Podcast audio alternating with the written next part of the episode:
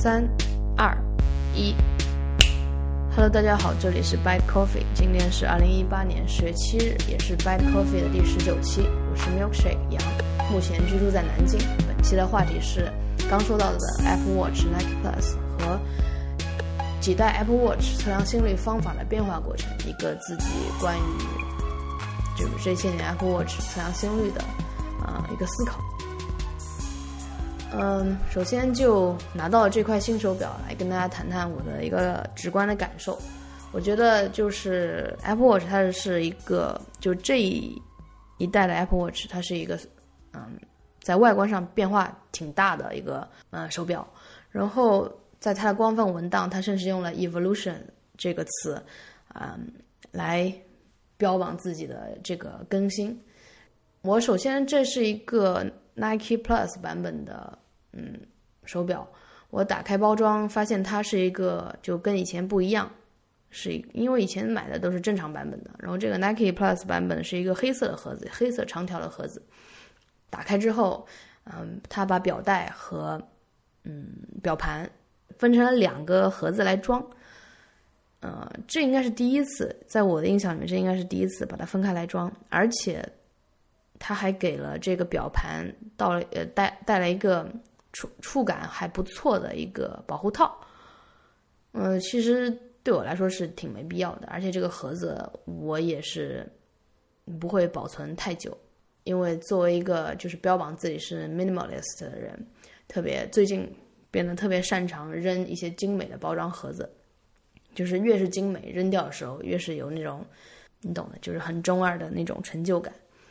因为盒子这个东西吧，在家也就是浪费一个空间，然后你想着可能几个月以后你再打拿出来，你也不会用它，就是感觉苹果的包装都是很精致的，而且甚至有人会拍一种那种从 iPhone 三 GS 什么 iPhone 四、iPhone 四 S 一直直接垒垒垒，还有那个 MacBook 各种盒子垒在一起，特别好看，还甚至有人还想开一个 Apple 什么什么博物馆之类的都可以。但是对于我来说，这些盒子就没有什么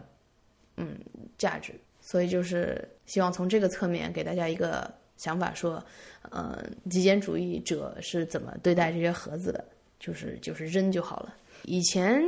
就是等到一个 Apple Watch 或者都是就很激动的，然后这这次在拿到之前也是很激动，但是打开之后就是好像那种对对自己说的那种惊喜都都要很做作。就是令自己都觉得有点做作，就好像你已经知道他给你什么东西，然后没有太多的那种惊喜感。嗯、我我是说这个盒子，不是说这个 Apple Watch 本身。然后对于 Apple Watch，它首先拿到就打开，然后就是激活，第一反应肯定是感觉这个屏幕变大了。我买的是这个四十毫米的版本，也就是对应着原来的三十八毫米。它虽然屏幕变大了，但是它这个就是 default 设置的字体也变大了。也就是说，同样以前 Apple Watch 三行字，现在还是显示三行字，它只是字变大了而已，有一种那种老年机的一点有这种感觉。但是你可以在设置里面把它字体，嗯，就是 size 减小嘛，这个不是什么问题。嗯、总之它屏幕变大是一件好事。第二个感受就是看它侧面，侧面有一个 digital crown，还有一个就是长条圆形，就是两边能叫圆角矩形吗？不太能，就是一个小圆的长条，顶端是圆的的这个键按键，它一般是就是唤醒 Apple Pay 啊这些，唤醒一个呃 recent app 这个键，就是相比上上上面一代。这个按键就长条状这个按键，它更贴近于侧面，就是它凸起来的部分减少了，也就是说跟 Digital Crown 的落差变大了。它们当然不在一个同同一高度，而且比较比起以前，它的落差比较大。嗯，也就是说，我觉得对截图，因为 Apple Watch 截图就是同时按住 Digital Crown 和这个长条的按键，为截图增加了一个一定的难度。但是就好像我在十七期 Bad Coffee 里面提到的，我在做运动的时候，尤其是 burpees 的时候，就波比跳，呃，我跳一个，它就给我截一次图；我跳一个，它就截一次图。我觉得这个可能也避免了那种误触。然后这个数字表冠 Digital Crown 它也也是 Apple Watch 这次改变比较大的。首先，他说，嗯，有个机械般的触感，它给的反馈就是电信电信号的反馈，给你有那种机械般的感觉，就模糊了人的感受。这个东西来做出来的一个数字表冠，它就跟这个 MacBook，它不不对，就它就跟呃新版本的 Trackpad。和这个 iPhone 八之后的 Touch ID 一样，就像那个 Touch ID，它它其实没有一个内嵌的按下去的过程，但是它给你的反馈就是呃给你一震这种感觉。然后这个数码表冠，它除了有这个以外，它还是一个电极。我们可以看到它其实里面是个银色的，不知道是其他的，因为我这个是个银色版本的。Apple Watch，我以前买的那个玫瑰金的，它这个就很明显，它也就是一个涂层，但是这个似乎能感觉到它这个银和我表盘的银是不是一个颜色？它应该是一个电极，电极的颜色，我是这么理解的，因为它要接触你的皮肤嘛。然后就是背面。背面也是做呃有一个很大的改变，原来我们记得前几代 Apple Watch 都是有四颗小圆的在里面，而这次它变成了中间有一个圆，然后周围有一二三四五六七八，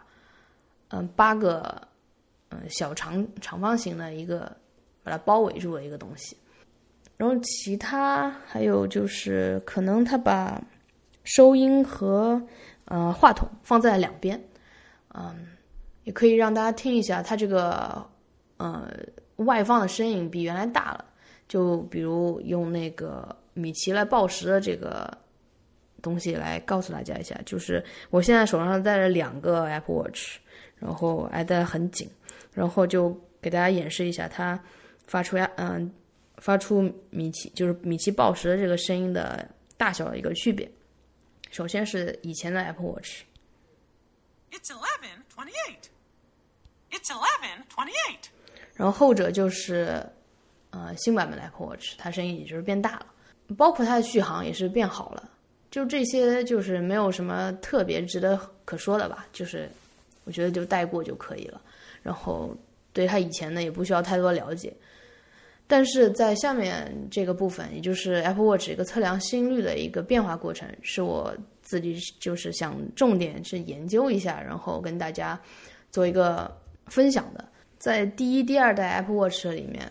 它其实背面就是四颗圆的，刚才也也说过了，嗯，四颗圆的一个一个一个表表背，可以这么讲嘛，就是它的背面。然后它那时候的原理叫是是 PPG 基于 PPG 的原理。然后这是一个很长的英文单词，叫 Photoplethysmography。然后，然后现在这个版本就是最最新的 Apple Watch，它呃承诺说会支持这个 ECG，也就是 Electro Electrocardiography，也是一个很拗口的，就是在日常日常生活里面大家不会用到的一个词。嗯，这两个就是首先是 PPG 原理，呃，后面是 ECG 原理，我们就用这两个。简单的缩写词来代替它。嗯，OK，首先是前两代关于 PPG 原理。嗯，PPG 的原理是这样的，就是血液是红的，是因为它吸收了绿光而反射了红光。然后，嗯，我们想象一个心脏，它在呃挤压，然后这时候它的血液是往外流的，因此手腕里血管的血液是增多的。然后心脏舒张时，血液是往心脏里流的，然后手腕上的呃血管里面的血液是减少减少的。然后 Apple Watch 它有两颗 LED，呃发绿光，然后同时有两颗光敏三极管来接收反射回来的啊红光信号，也就是利用这个来嗯判断此时它是一个什么状态，就收缩还是嗯。舒张的一个状态。当然，你自己运动，还有就是你戴这个表紧不紧，都会给它造成一一定的误差，或者或者说偏差。而且，Apple Watch 不仅是用绿光，它还用一个近红外光。它不一直用绿光，是因为就是它它在什么？它在比如说运动，就是你打开一个 workout，你添加一个 workout，它在记录你实时的心率的时候，嗯，它或者你 breathe 用那个 meditation 的时候，它是计算，它是用的绿光来作为一个光源。但在后台 background 记载的时候，它就是用近红外光，这个应该是出于一个能耗的考虑，我觉得。其实后面这这前两前两代 Apple Watch 都是这样的，然后而且我我记得第一代 Apple Watch 应该是不可以记录实时心率的，这个就是一个和电池能耗的一个嗯 trade off。到第三代实时心率做的非常好了以后。它甚至可以计算一个叫 heart rate variability 的东西，而且是基于 PPG 的原理计算的一个心脏的一个变化过程，心跳的心率的变化过程。然后这个心率的变化过程，其实是你跟你自己，就是每个人的心脏变心跳的变化过程是这个是因人而异的，是有个体差异的一个参数。所以你跟别人比是没有什么用的，你就跟自己来比较，才能看出它的变化。它为什么能计算这个 heart rate variability 呢？它计算的原理其实就是看你心跳和心跳之间时间上的一个变化过程。它有几种方法来计算，就比如说有，嗯，在其实下面有一篇文献，这篇文献就提到有时域的方法，也有频率的方法。频率的方法。就是不做过多介绍，因为它是一个比较复杂的，就是看待世界的一个方法。我之前应该提过，在某一期 Bad Coffee 里面提过，就是我理解的傅里叶变换，就是从频率的角度来看，嗯，看信号的一个东西。嗯，而且在 Apple Watch 里面，它它告诉你，它直接告诉你，它用的这个嗯。计算 heart rate variability 的方法就是一个叫 SDNN，就是呃标准差，计算这个心率之间这个时间的标准差来计算的，这就是一个时域的方法。然后其实作为用户，苹果对这些数据是开放给大家的，大家如果有兴趣的话，可以可以去那个一个叫 Health App。呃，里面点进去，然后点到那个 account，就是你自己的一个头像里面，然后它最下面就有个 export health data，它是一个 XML 格式的数据，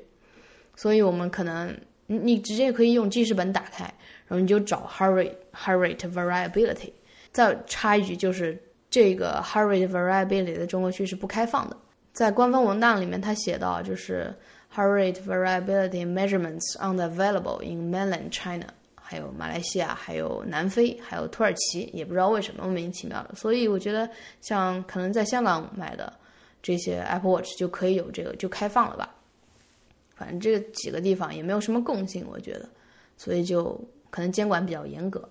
嗯，话说回来，然后就是你你如果找到这个 XML 格式的数据，然后还可以，我还可以就是推荐大家一个叫 Hurry Variability Analysis Software。一个在 GitHub 上的一个软件，大家可以用这个软件去试一试你自己的测量，嗯，就是测量自己心率的变化过程。其实没有什么对自己来说没有什么意义了，但是就是好奇的人可以去打开看一下。当然，这个 XML 格式你还要就是可能或者通过 Python 或者直接用 MATLAB 把它对应的字段给提取出来。其实我用的是第二代 Apple Watch，然后这个 Apple Watch 是在美国买的。所以它就有这个 heart rate variability 的测量的数据，然后在啊新新版本和在国内买的就就这个数据就根本没有给你。嗯，一开始我还以为它是会记录下来，但是只是不显示出来。然后后来想想自己想想多了，应该是它根本就没有，嗯，可能就没有采这个数据，嗯。因为但凡有采这个数据，有就会有开发者把它计算出来，这个并没有什么呃可技术含量。这个测量方法叫所谓的 SDNN，就 Standard 呃 Deviation of the Interpulse Intervals，就是一个心跳间隔时间的一个标准偏差。就到了现在第四代这个嗯 Apple Watch，它呃就是既可以用基于 PPG 的原理。就是刚才说的什么红光、绿光，就是吸收，呃，绿光多少，然后反射红光多少这个参数，来通过血液血管的舒张然后来判断出他心心率有多少，还是 ECG？ECG 就是一个，嗯，你心脏的一个电信号的一个传输。大家应该有体检过，就是在心电图那个屋子，就是大家是这样体检的，就是你躺到一个床上，然后医生就用好多好多电极，啊，好像我记得插在你的手上，然后啊胸口，还有还有嗯脚踝。然后在脚踝这里还可以跟大家讲一个关于我自己的有趣的事情，就是有一个冬天，我当时应该是入职体检，呃，冬天很冷，然后我我爬爬上床之后，那个医生就说，嗯，把你的裤脚挽起来，然后后来又突然看了一下我的裤脚，说，嗯，你已经完好了，好冷，就是就是脚踝一直是裸露着的一种状态，他觉得你这个人怎么不嫌冷，好冷啊。OK，然后就是大家都有这个体验，就是说他会放好多电极，多好多好多电极在你身上、脚上、呃手腕上，然后他就是为了提高一个精度和他就是就要测量这些地方。那 Apple Watch 你看它最多就测量两个地方，一个是你手伸到这个电极上，你手指，还有一个就是它接触到你手腕上的皮肤这两个地方，所以它这个准确率，嗯。很很难讲它的准确率了，嗯，我觉得你紧一点，它肯定会更准确一点，嗯，然后另外这个 heart rate variability 是一个个个体差异的参数，刚才提到，所以跟别人比较也是没有什么没有什么用的。然后再说就是它这个必要性的问题，嗯，因为刚才说了它美版之前是有的，但是我自己也没有刻意的去用过，直到。Apple Watch 四提到了这个功能，我才发现哦，原来我是有这个 heart rate variability，就是对于一个茁壮成长的二十几岁的年轻人来说，好像这个东西就目前对我来说还是可有可无吧。嗯，并不是一个我买或者直接原因，或者说不买它一定要去买美美美版的一个嗯原因，所以我就就省省事嘛，就买了国行。然后再比如，其实它的蜂窝数据我是用了移动的号移移动的号码，所以它的蜂窝数据到现在也没有开通，呃，所以我这款我就没有买那个蜂窝数据的版本。我觉得这是对我来说也是一个可有可无的东西。嗯，对，然后就是简单的概括一下，我觉得 Apple Watch 从第一代到第四代，它是经过了怎样一个变化呢？它首先是基于 PPG 的原理，因为这个是一个比较不需要太多电极，只需要去看你血管里面反射回来红光的呃多少来判断你心脏的当前的一个状态。然后它它因为它它是这个 flash 这个 LED 是一直闪的，可能当时就闪一分钟来计算一下。然后随着这个电池就续航续航增加。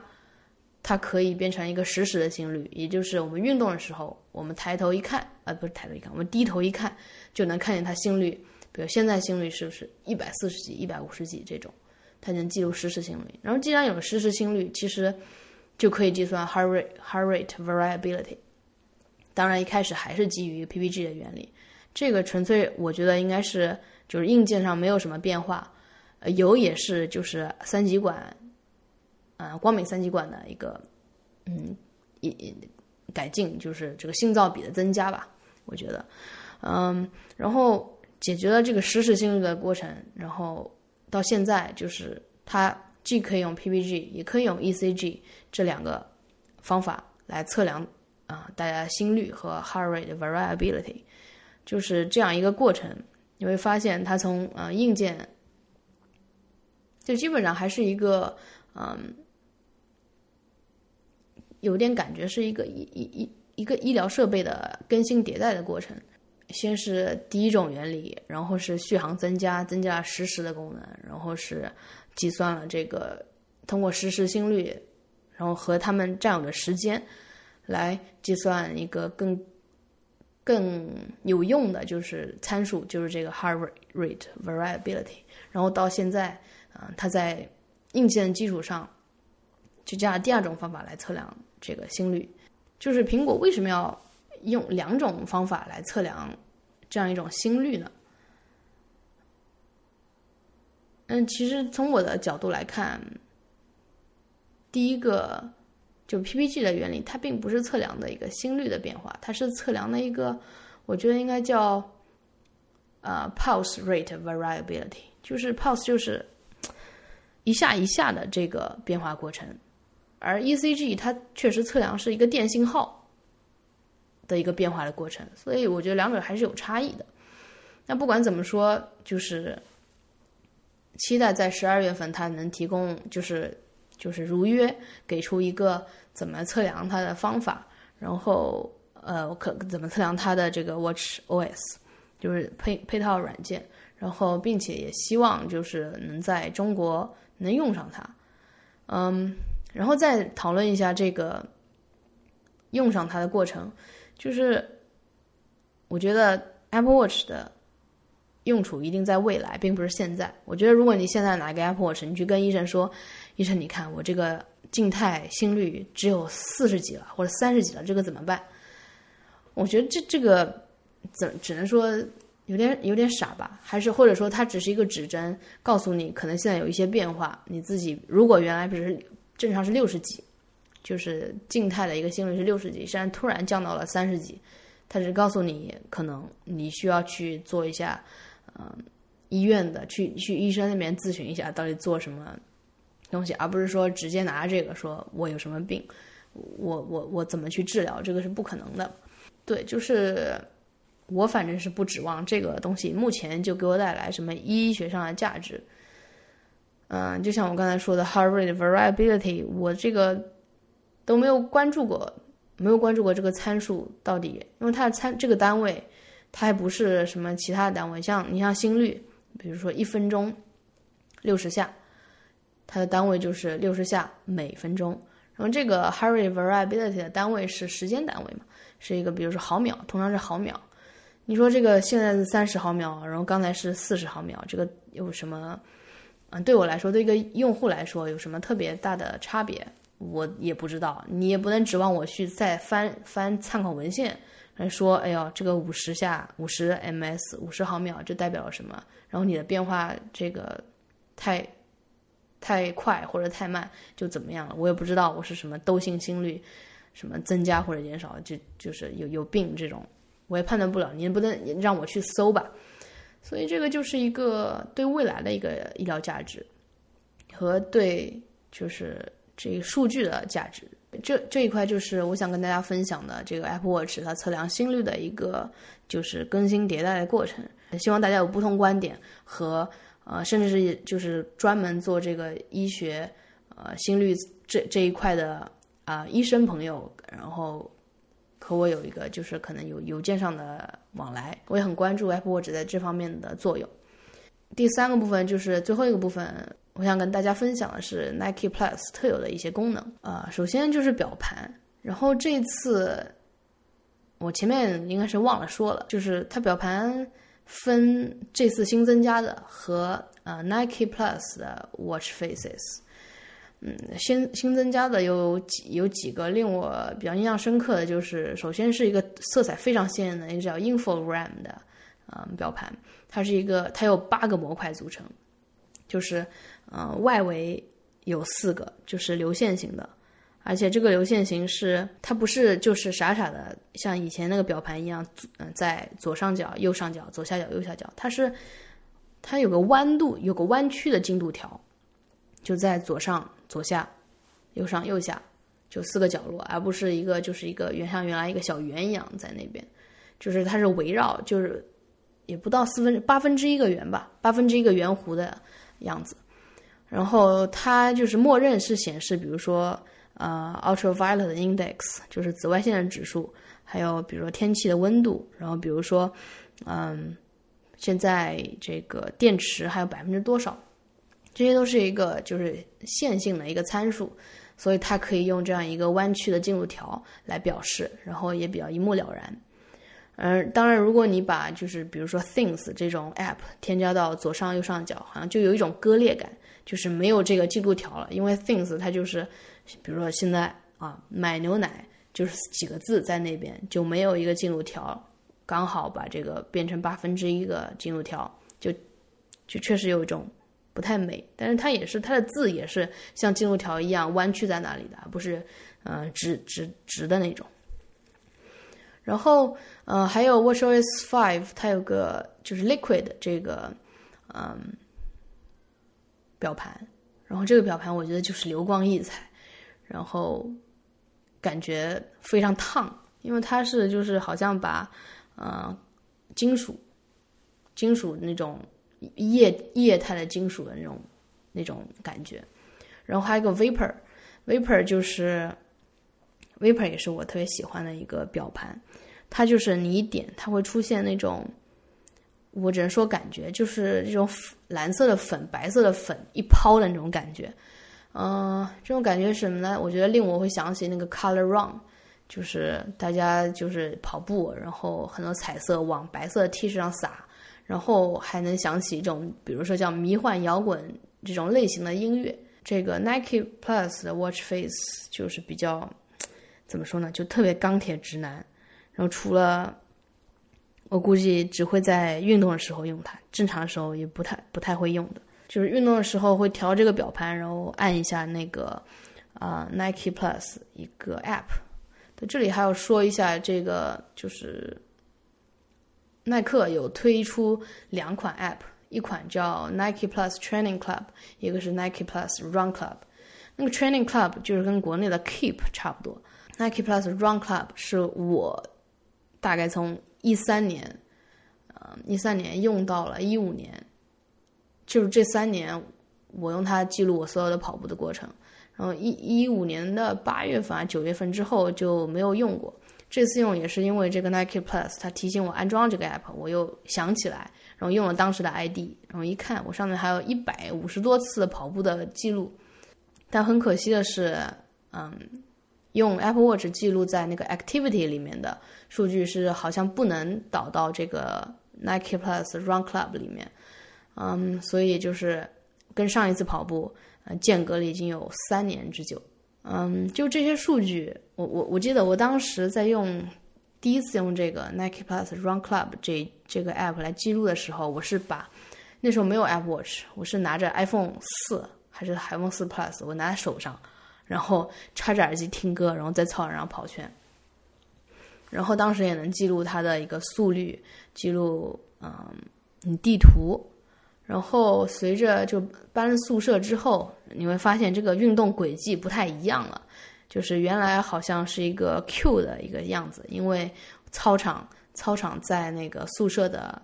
左上，到后面宿舍变成在这个操场的啊右上，就变成一个。呃，类似于怎么说地地这种字，就是地图，就是它，也就是你可能看可以看着速率，自己的速率在慢慢增加，然后自己从一开始只能走个两公里到三公里，到跑五公里变成一个正常的，嗯，跑步，嗯，你能看见一些，嗯，自己可能。嗯，这些年来的一个过程，包括你呃宿舍就是住的地方的不一样，到你可能舍友的不一样，到你就是就自己整个状态的不一样，嗯，让我觉得可能我我还得把这个东西再继续记录下去，然后看看这些变化。我当时我还记得，就第一次跑步的时候，我想，因为它有不同的运动目标，有一个运动目标好像是一千公里。如果你跑到一千公里，他就给你一颗徽章。我当时还想呢，哎妈呀，谁能跑到一千公里啊？我这辈子能不能跑到？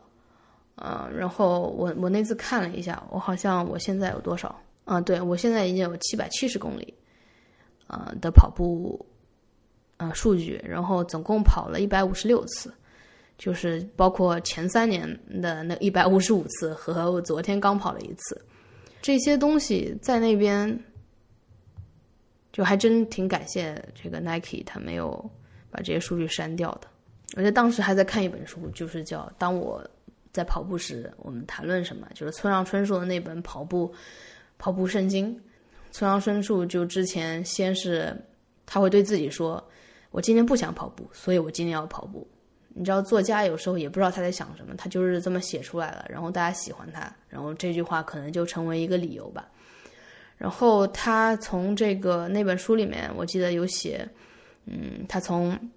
你跑步就是十公里，然后跑到一百公里这种超级马拉松，然后到又到铁人三项，他对自己的这个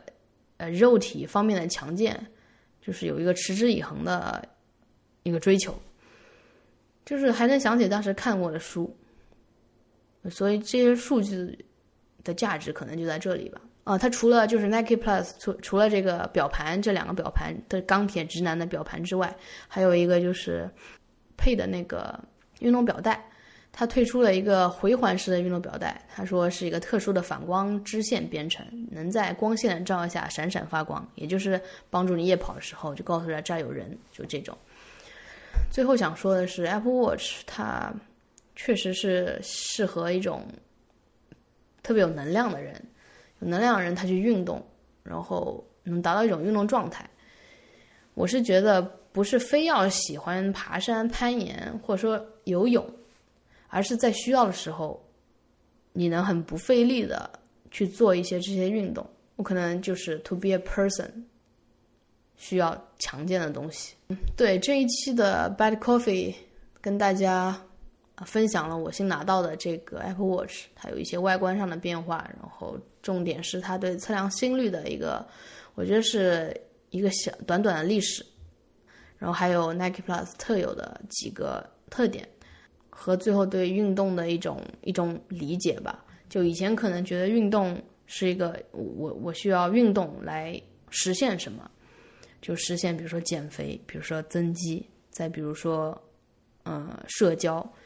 然后现在会觉得人体就是要保持一种运动状态。这种运动状态让你觉得自己是活着的，然后让你觉得，呃，就是爬山或者攀岩这种事情对你来说不是什么困难的事情，举重若轻吧。我觉得人生可能任何事情都要达到这样一个一种过程，你之前的积累，就是等最后一刻，也没有最后一刻，就某个时刻、某一个时刻的绽放这种感觉。OK，谢谢大家收听这一期的 Bad Coffee，欢迎大家给 Hi at Bad Coffee 写信，在新浪微博、Twitter 和 Instagram 给我们留言，地址都是 at Bad Coffee。然后再让米奇跟大家说一下现在几点。Hey you, what time is it? It's twelve oh one.